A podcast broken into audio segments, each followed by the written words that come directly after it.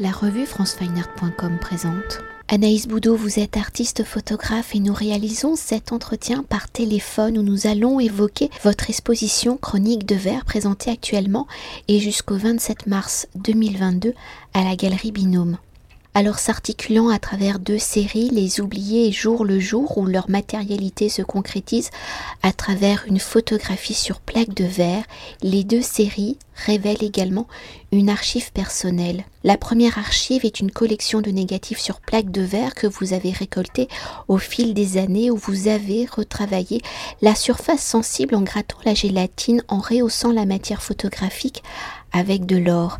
La seconde archive est constituée de captures d'écran provenant de votre smartphone.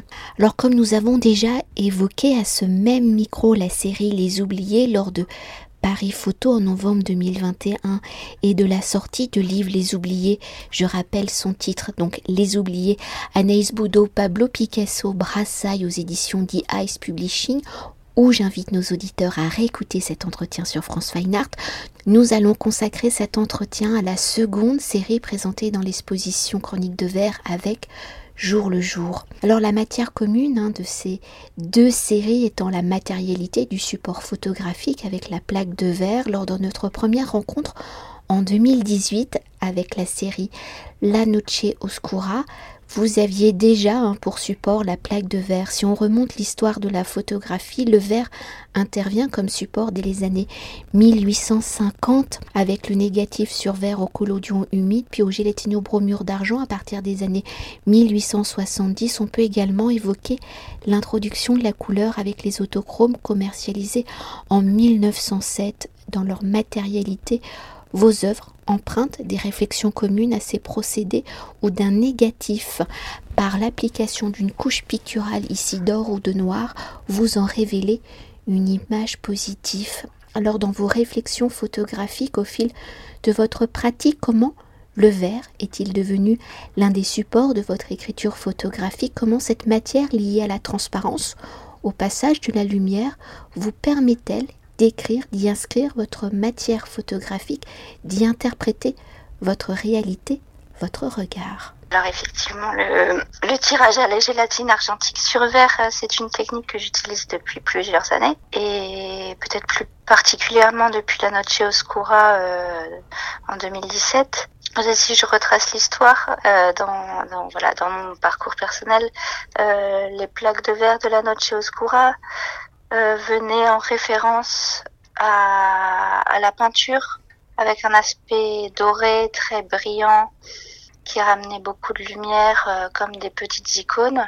Disons que ce tirage sur verre, euh, voilà, depuis toutes ces années, je, finalement, je, décale la transparence pour, au contraire révéler de la lumière par l'ajout de peinture.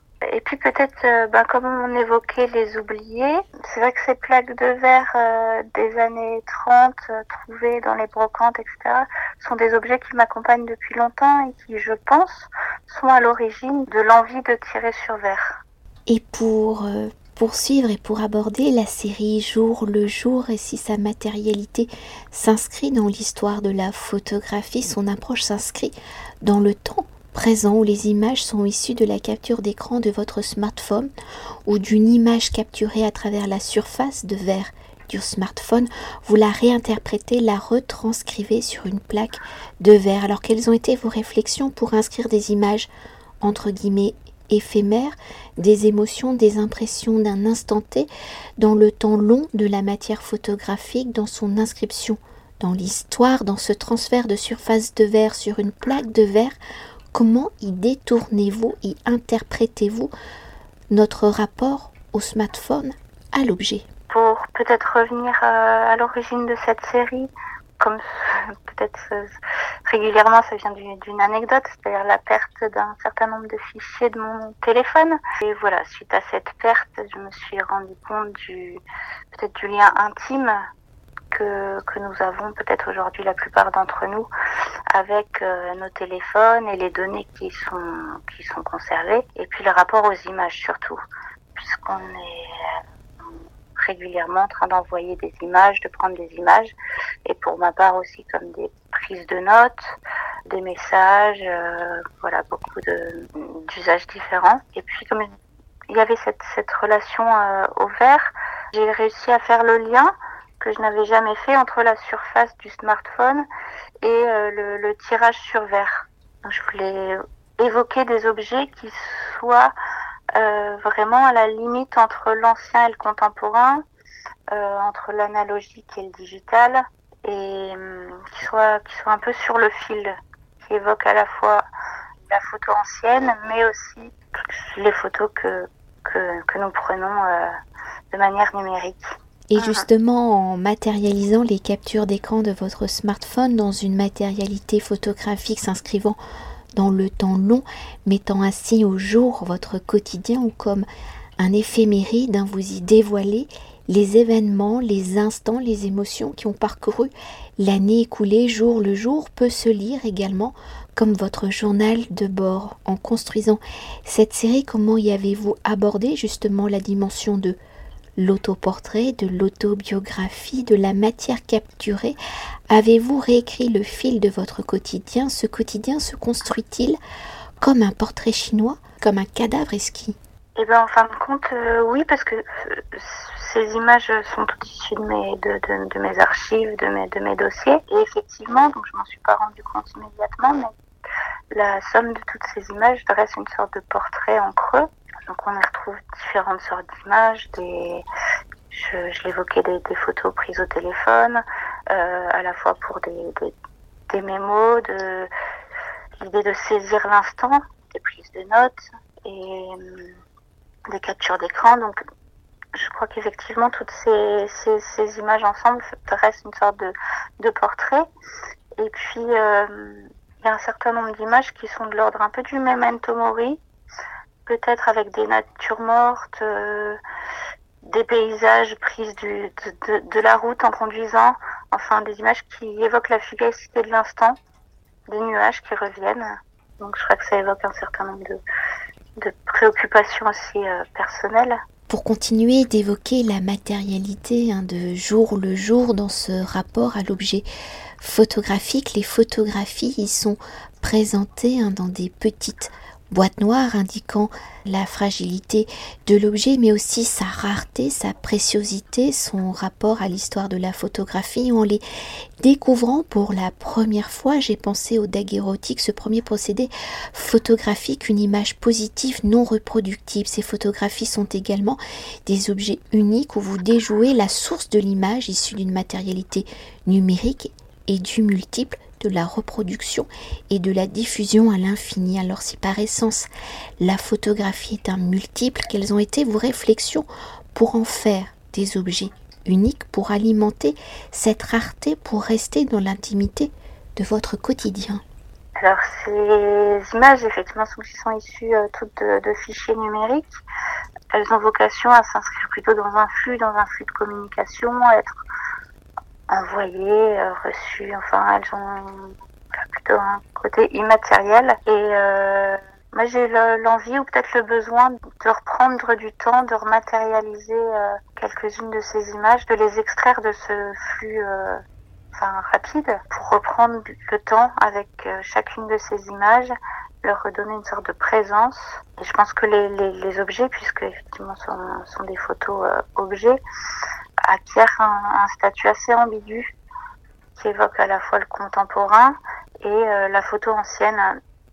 De plus, euh, les tirages avec les coins arrondis, qui sont une référence directe à notre smartphone, assez curieusement, c'est un format qu'on retrouve au 19e euh, sur les, les photocartes portraits. Donc voilà, ce sont des images un peu à la jonction de deux de, de régimes d'image, le régime euh, analogique et celui digital, peut-être.